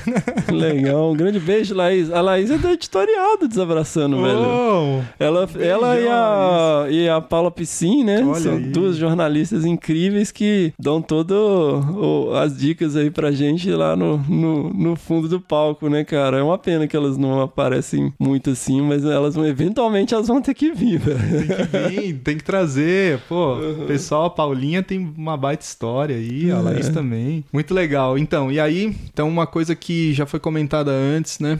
Que é essa forma da gente transitar pelos diferentes tipos de lugares, de pessoas, de situações, né? É, de repente eu tava lá com um pescador na areia da praia discutindo o defeso do camarão e num outro momento eu tava com o diretor de uma empresa discutindo um contrato, discutindo políticas públicas, enfim. Outra. É, são, são mundos totalmente diferentes, mas que a vida vai fazendo a gente ganhar experiência para conversar desde os dos peixes pequenos aos grandes tubarões. que eu acho que esse é o grande lance da, né, para você pensar em conservação, você tem que ter essa habilidade, né? Você tem que ter de, é, que a gente acho que discutiu realmente foi no episódio com o Rogério, né, que essa coisa, né, do monge guerreiro, né, embora é. seja meio clichê, coisa de coaching, de é, é, realmente um, uma capacidade assim que, que você tem que desenvolver desenvolver, né? Ou seja, uma hora você tá lá conversando com o Caissara, outra hora você tá dando aula para um grupo de, né? É... Do, do, Centro de Inteligência do Exército. Ih, você pode contar, não? não. Eu, eu, tudo que eu sei de lá foi apagado num clique. Eita! Mas, é, mas só para contextualizar que você deu um treinamento lá, né? Foi, foi, foi. Eu, é, desde 2009, né, eu me, me tornei um instrutor ESRI no Brasil, né, um instrutor da empresa que construiu e mantém o ArcGIS até hoje, né? Como você mesmo colocou, assim, eu tenho é, viajado e ministrado os treinamentos tanto para empresas quanto para setores públicos, universidades e por aí vai. É, nessas viagens todas que eu fiz e todos esses cursos, eu tive a oportunidade de ficar duas semanas dentro do Centro de Inteligência do Exército, lá em Brasília. Um lugar assim super secreto. a frase deles é mais emblemática, assim, quando você pergunta o que, que se faz dentro do centro de inteligência, eles falam assim: se eu falar, eu vou ter que te matar. o, aluno, o aluno vinha perguntar alguma coisa para mim, o professor, não sei o que, eu falava: ó, você não vai contar nada do que você faz para mim, né? Pode crer. Eu sou casado, tenho duas filhas, não quero morrer, né? Mas um abraço ao pessoal lá. Tenente Coronel Gustavo me tratou muito bem. Mas enfim, tem, tem isso, né, Fê? É, tem essa vivência. É, já tive em várias universidades também, com alunos de graduação, ministrando treinamentos, com muita empresa, empresa de energia, empresa de saneamento. É, cara, eu já dei aula para pro pessoal da Harley Davidson, cara. Como assim, velho? É, tem uma coisa que se chama geomarketing, Fê. Ah. Né, que é você escolher o melhor lugar para você colocar um, uma loja ou um, um, um, prédio comercial, uh -huh, mesmo uh -huh. um, condomínio assim de prédios residenciais, né? Então, é, se cruza várias camadas vários planos de informação, né? Como, por exemplo, uh, o tamanho dos lotes, é, quantas pessoas passam é, por minuto na frente, se é próximo de, de metrô, se é próximo da praia, se é próximo de uma delegacia, se é próximo de áreas que sofrem assaltos, né? Existem os mapas do crime que trazem isso. Enfim, existem uma série de informações que são uhum. espacializadas para dizer, olha, esses são os potenciais locais para você instalar sua loja. E a Harley Davidson usa isso para achar os melhores locais. Que legal, cara. Mas tem de tudo, assim, tem gente da Cacau Show que faz isso também, da, uhum. Copenhague, né? Você sabia que o, o Boticário e a Cacau Show, eles estão sempre um na frente do outro, um do lado do outro? Não. É, então uma mesmo? é uma estratégia de geomarketing. É, não, fala aí, velho. Agora você fala isso aí que eu não entendi, não. Agora eu vou é ter porque... que olhar. Ah. Pode ver, em Atibaia, a Cacau Show fica na frente do Boticário. Ah. Né? Tem um lance que é o seguinte: se você vai comprar um presente para sua namorada e não gosta de nenhum perfume, com certeza ela vai gostar de um chocolate. Ah, você tá falando. Sensacional, cara. Que viagem. Não tinha pensado. Enfim, tem todas essas coisas, né, Fê? Ninguém quer morar perto de um lugar que, por exemplo, tem muito assalto. Uh -huh, ninguém quer ter. Uh -huh. Enfim, então tem, tem bancos, né, trabalham com isso também, né, onde colocar caixas eletrônicos 24 horas. Tem todo um a gente é, é, não sabe assim, mas a gente trabalha com mapas e análises espaciais a todo momento, né? É, é. Todo mundo usa o Google Maps, por exemplo, para ah, eu quero ver como é que eu chego lá naquele lugar, né?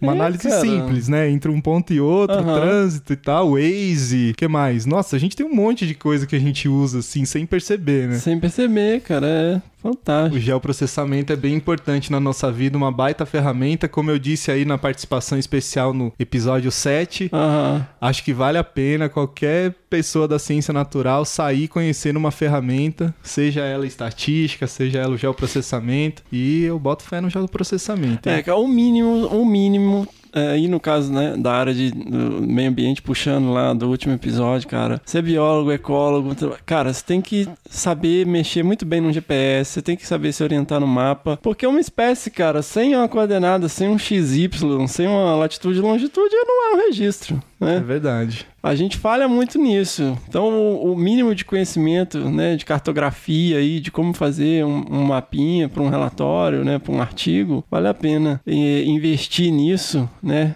E... Um, um, mapinha não, né, Fê? Pô, a gente elabora mapas, né? A gente cara? elabora mapa, né? Quando chega, chega pra mim falando, ô Beto, você não faz um mapinha faz pra um mim? Ma... Eu falo, como assim?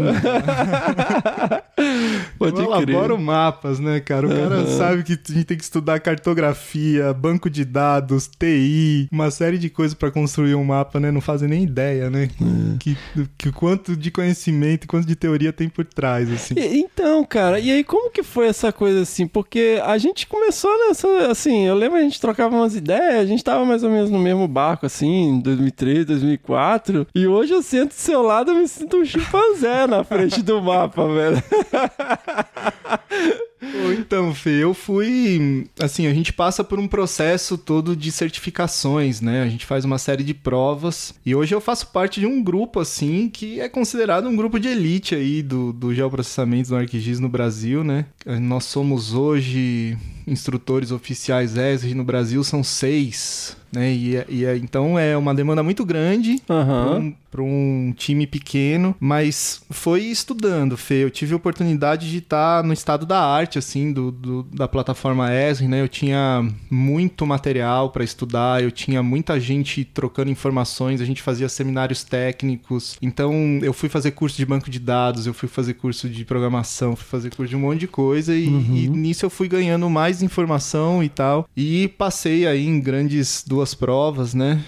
E hoje tem uma certificação aí que tem cinco pessoas no Brasil só que tem, né? Então, conta um, um pouquinho pra gente como que funciona, o que, que é uma certificação, né? Como que é isso, cara? Como que você che- chegou nesse nível, se envolveu? Então, para ser professor no Brasil, né, de geoprocessamento da, da plataforma ArcGIS, tem que passar nessas provas, né? Então, eles te dão muito material, te dão muita, muita informação. É, é autodidata, assim, você vai estudando, Uhum. mas tem os amigos, tem os outros instrutores, tem os cursos, você pode fazer cursos que você vai um dia ministrar. Quando você se sente apto, você banca lá uma prova. Não é barato, 225 dólares hoje, Uhum. assim, né? É, e aí você faz essa prova. É uma prova que é toda especial, é você o computador. Você não pode levar nada, nem chiclete você pode mascar. Você tem que assinar um termo lá dizendo que você não tem nada escondido nos bolsos. Você tira relógio, carteira, celular, só fica você, o papel, uma caneta e o computador. E você passa algumas horas, né? A prova. Eu passei numa prova beta, cara. É 4 horas e meia de prova, fez 185 questões em inglês. E aí passando nessa prova, você tem lá a certificação. Depois você tem uma outra prova que é de didática, né, de ministrar treinamentos para adultos em informática, né, que acaba sendo desse. Então tem muitos conhecimentos assim, é, é, esgotamento da, da turma, manejo de conflito em sala, Aham. né, coisa que eu já vivi assim, né, em uma empresa que tinha dois caras que não se batiam. É, na verdade, a turma inteira não se batia com um cara que era muito chato, enfim, Uhum. mas ele, ele meio que tretava assim com o outro que os caras queriam ser presidente da CIPA e um era presidente da CIPA e o outro não conseguiu e eles tinham essas discussões. Enfim, no ano passado teve, teve também uns manejos assim nessa época agora toda de eleição e tal. Putz, um era de um lado, o outro era do outro e teve também um cara saiu da sala porque tava discutindo. Então é, você vai ganhando essas, essas coisas. Aí eu também passei nessa prova. E E cê- mas na prova você tem que mostrar que você consegue lidar com isso, né? É, é isso aí. Isso- além da prova, né, tem a prova de certificação, que é uma prova técnica, tem a prova que é essa de didática, de manejo de conflito em sala, e etc. E tem uma, um vídeo ainda, cara. Tem um vídeo que você tem que mandar pra lá, pros Estados Unidos, Aham. pra eles avaliarem sua postura, como que você trata os alunos, como que você olha, como que alguma pergunta acontece, como você chama a atenção de um aluno Aham. né? Você, por exemplo, o aluno tá distraído lá, você fica olhando para ele, você chega perto dele. Tem uma série de táticas que você vai ganhando com, com esses Aham. cursos e tal para se tornar um, um bom professor aí, né? né? Nesse, nesse mundo não acadêmico, né? Um mundo onde os caras pagam caro pra ter um curso, né, pagam, velho? pagam Então, caro, sim, é, não, não é barato, não. É. Então você não pode ficar dando esporro no corredor, igual certos professores fazem na universidade, né? Não, não posso, cara. Mas assim, eu gosto muito de ser professor, né? né? Então, hoje eu vivo as consultorias, onde eu trabalho em casa e Aham. vou pro campo, né? Fico um tempo no campo, um tempo no escritório, como um biólogo consultor. E tenho semanas que eu fico ministrando cursos, né? Nessa área de geoprocessamento. Então eu me divido assim. Isso pra mim foi muito bom financeiramente, entrando Aham. em como se planejar, assim, né? Porque as consultorias, tem momento que você trabalha muito, ganha pouco, tem momento que você trabalha pouco, ganha muito, mas é uma montanha russa, né? Sim, sim. Tem hora que você tem muito dinheiro, tem hora que você tem pouco, tem hora que você tem muito trabalho, tem hora que você tem pouco. E os cursos me, me, me deram uma certa estabilidade financeira. Aham. Então, porque eu poderia aceitar cursos, eu tenho uma agenda comum, onde eu posso aceitar ou não, né? Quando Sim. eu aceito, eu vou dar o, ministrar o curso e, e ganho com isso. Então, eu conseguia me planejar. Né? Então, eu- se eu ministrasse, por exemplo, duas semanas por mês, eu já tinha um X é, reais na conta, que eu já me garantia uma série de custos fixos e tal. E as consultorias eu me dedicava nas outras duas semanas. Às vezes fico três semanas ministrando treinamento, né? Eu não gosto de, de ficar sempre ministrando treinamento porque eu fico muito fora de casa. E como eu tenho as minhas duas princesas, a Naná e a Lalá, Lindas, queridas. e a minha querida Fefe.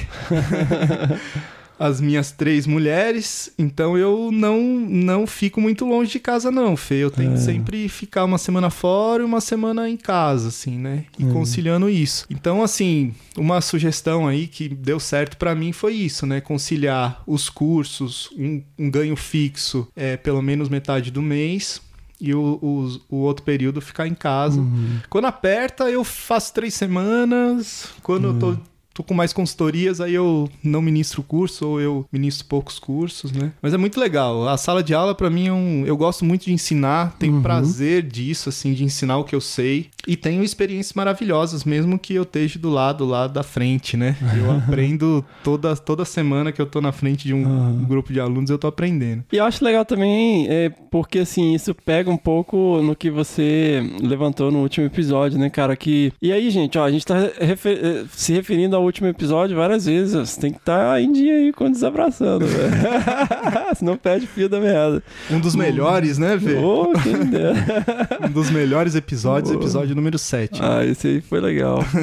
Mas então, aquela bola que você levantou lá, cara, sobre ter uma habilidade, né? Ter uma skill. E o que te permite, né? Essa dinâmica onde você pode conciliar, né? é, duas coisas que são prazerosas, mas também te garante uma certa estabilidade, é justamente esse grande investimento que você fez nessa habilidade, né? Você. É, Tá entre seis no Brasil que tem esse nível de certificação, graças a um esforço né, autodidata, né? De você ir lá, sentar e estudar as apostilas, ir atrás e pagar uma grana pra fazer a prova e tal. Vale frisar isso aí, galera. Você tem que investir em si mesmo. É, é verdade, Fê. Tem gente que tem mais facilidade em ser autodidata, né? Tem Uhum. gente que não, assim, mas sempre vá buscando uma habilidade, porque uma hora você vai precisar dela e você vai ver que é, sem ela você só vai ser mais um aí que tá Uhum. no mercado, né? E muita gente sai da, da biologia pra fazer outra coisa por causa disso, né?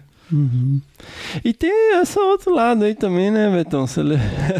Que é a paternidade, né, velho? Que, É. assim, eu, eu compartilho disso aí. A, a vida deixa de ser só aquela coisa profissional, a carreira, né? E o que você gosta, né? O, o que você quer. Você não é mais senhor do seu tempo, das, Poxa, é verdade, Fê. né? E e esse aspecto, assim, como que você concilia e, e, né, e- pensando aí co- com as suas questões profissionais, né? Então, Fê, é, é sempre muito difícil, assim, cara, mas é, eu já passo. Hoje a minha filha mais velha tem 10 anos, a mais nova vai fazer 8. Ela tem 7 em março, ela faz 8. Essa, essa questão, assim, é. No começo, quando você não, não vê que você é dono do seu tempo, você fica desesperado, né? Tem aquela coisa do, do- dos alunos que, que tem dificuldade de terminar o mestrado e a, a iniciação científica sem filho, né? É, Aí você olha e fala, ah, meu bem, sabe nada, inocente. Nossa, velho, às vezes eu me pego pensando assim, eu falo, cara, o que, que eu fazia com o meu tempo antes de ter filho? Porque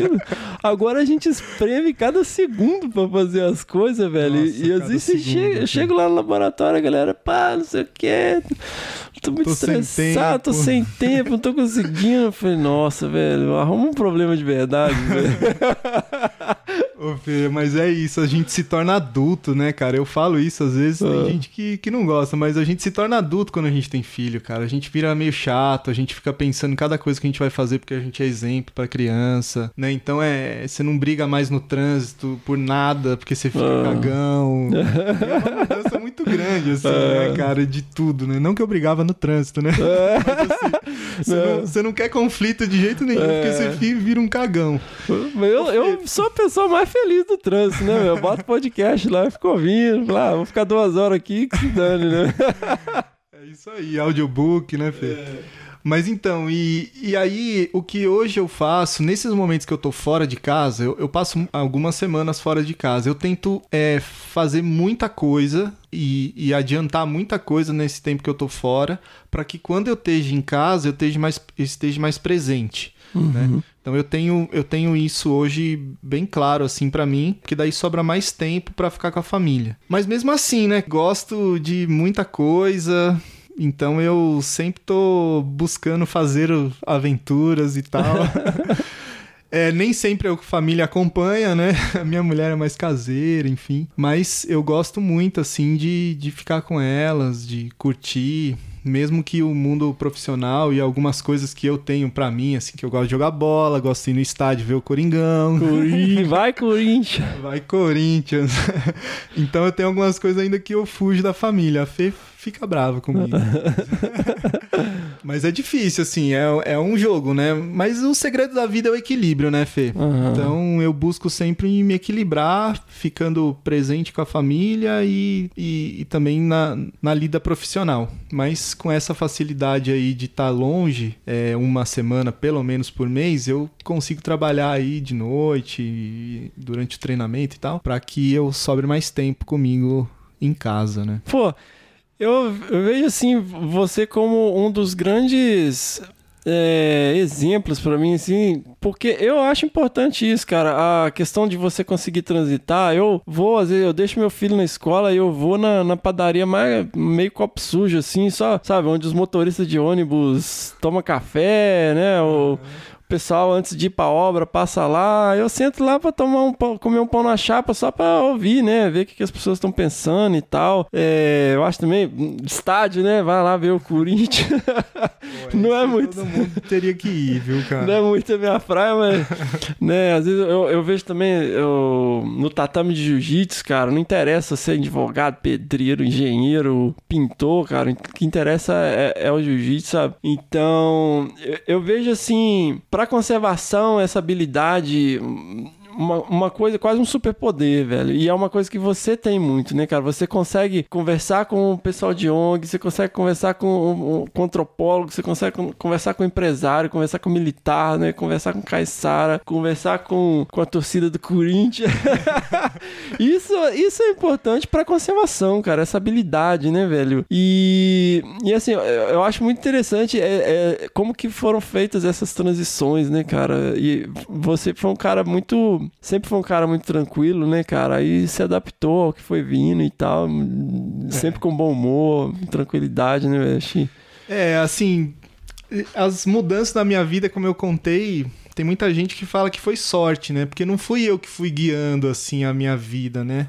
Eu fui. é, Primeiro, eu me tornei biólogo, depois é, consegui. é, cheguei à coordenação de projeto porque a equipe se desfez, e aí eu fui trabalhando, aí minha esposa ficou grávida, eu resolvi mudar, aí consegui também é, entrar na- nessa, nesse lance de ministrar os cursos, né, e tal, né, que também foi uma coisa assim, eu não, não falei isso até então, mas eu tava lá no IP, a gente ia fazer um curso, eu liguei na empresa porque a gente recebia licenças demonstrativas, Aham. né?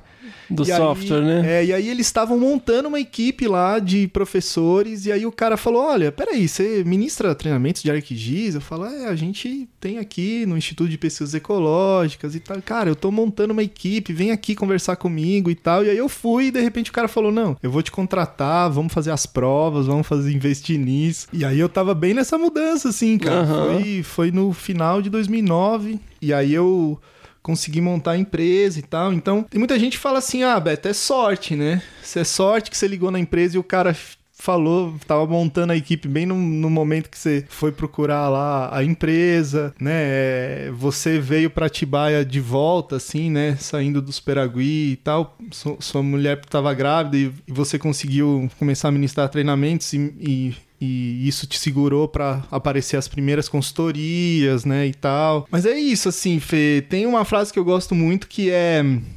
É quanto mais eu trabalho, mais sorte eu tenho. É verdade, velho. Pô, eu tava, você tava falando, eu tava pensando aqui, velho, sorte, velho. Pô.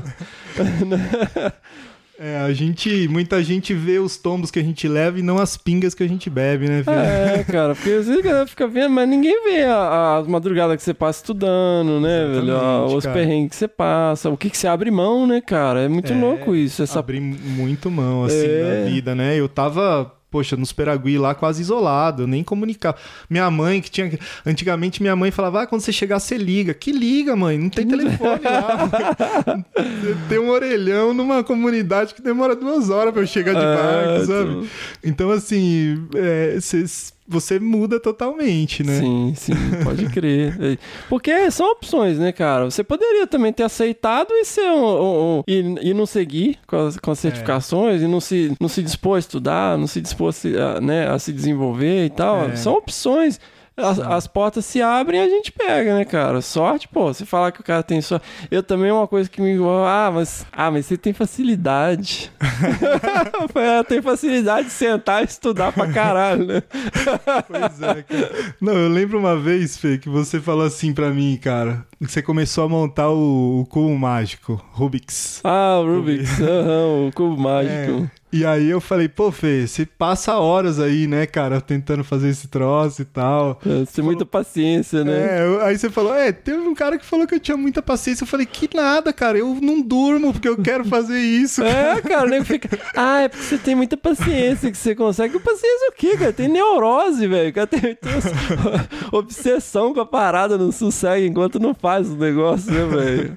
Eu acho também que é um pouco a coisa, né? Que a, a coisa da pesquisa, né, cara? Você ficar fritando ali, pô, o negócio não dá certo, aí você vai tentando fazer, velho, não, vou ter que fazer, por que que tá dando errado? Aí você, uma linha de código, um mapa que não vai, é um, né, que você não consegue fazer, que você, você- se sente desafiado, né, velho? Totalmente. Então não é cara. paciência, né? Não é que você tem facilidade, que você tem sorte, né, velho? Aqui É. você topa a parada e vai, né, velho? É verdade, Fê. Assim, acho que o biólogo tem isso. Primeiro que ele é muito curioso, É. né?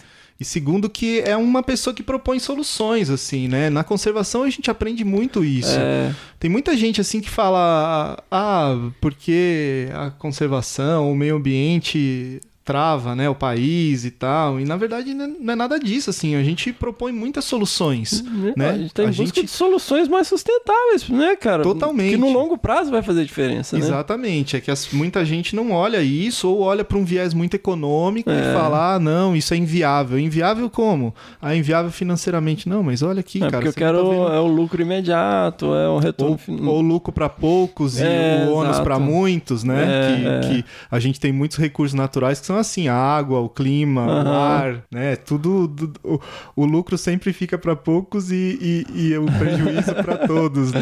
o prejuízo é compartilhado, né? Pode crer. Então a gente tem muito disso, assim, e eu gostaria que cada vez mais os biólogos pudessem propor soluções e falar de maneira clara isso, assim, de que as soluções é, é tudo, né? Os recursos naturais, na verdade, não atravam nada, né? Os recursos naturais é a base, é, o- é a matéria-prima do desenvolvimento e tudo mais. né? Exato. E É o lance de cuidar para que a gente continue tendo, né? Só isso. É isso aí, cara. Basicamente. Não sou eu quem me navega, quem me navega é. Não sou eu quem me navega, quem me navega é o mar. Sensacional, Betão. Pô, cara, eu não tenho nem como agradecer a sua participação aqui no, no Desabraçando. Pô, é sempre um, um grande prazer, né? A gente bater um papo. E eu acho que é essa contribuição, principalmente, né, dando sequência às coisas que a gente discutiu, né, no último episódio, cara, eu acho que é um- uma boa reflexão aí, né, cara, né, um, um estudo de caso, vamos colocar assim, né, essas, é, todas essas transições, né, que você fez, que você praticamente pôs o pé em todas as, op- as opções que, profissionais que, que, que um pesquisador, que um biólogo pode ter, né, cara, dentro do, do campo de atuação. É, e eu espero aí, galera, que vocês tenham, né, curtido esse bate-papo. A gente vai ficando por aqui. Betão, você quer dar aquele jabazinho, cara? Se o pessoal quer dar seu WhatsApp aqui, não? Não, cara, eu só queria agradecer. Acho que é uma iniciativa muito bacana, cara. Eu gosto demais. Sou fã, já falei isso. O que eu queria deixar de mensagem final, assim, é que eu acho que, como eu disse, o, o, o equilíbrio é o segredo da vida, né? A gente tem sempre que buscar a estar equilibrado e fazer o que gosta com as pessoas que a gente gosta, sem prejudicar ninguém. Né? Essa é a mensagem pra mim que é o meu, o meu significado de vida, assim. Fazer o que gosta, com quem gosta, sem prejudicar ninguém. E ser feliz assim. Sensacional, fenomenal. Valeu, Betão. Vovô. Obrigado, cara, pela oportunidade aí. Vida longa ao Desabraçando Árvores. Vida longa. Vou passar aí para os nossos hosts. Valeu. Não sou eu quem me navega, quem me navega é o mar. Não sou eu quem me navega, quem É isso aí, pessoal. Esse foi o nosso episódio 8 do Desabraçando Árvores. Muito obrigado a todos pela audiência. Você que teve paciência de ouvir até aqui, né? muito obrigado. Ajuda a gente aí na divulgação nas redes sociais, no Facebook, no Instagram. Né? Mande seu e-mail, dê sugestões, críticas construtivas. Ajuda a gente a divulgar. A gente está falando sempre em todos os episódios, né? A gente não ganha nada com isso. A gente está fazendo isso aqui porque a gente acredita que a gente está afim de fazer um- uma divulgação mais acessível, fazer uma comunicação dos trabalhos de conservação. Espero que vocês estejam gostando.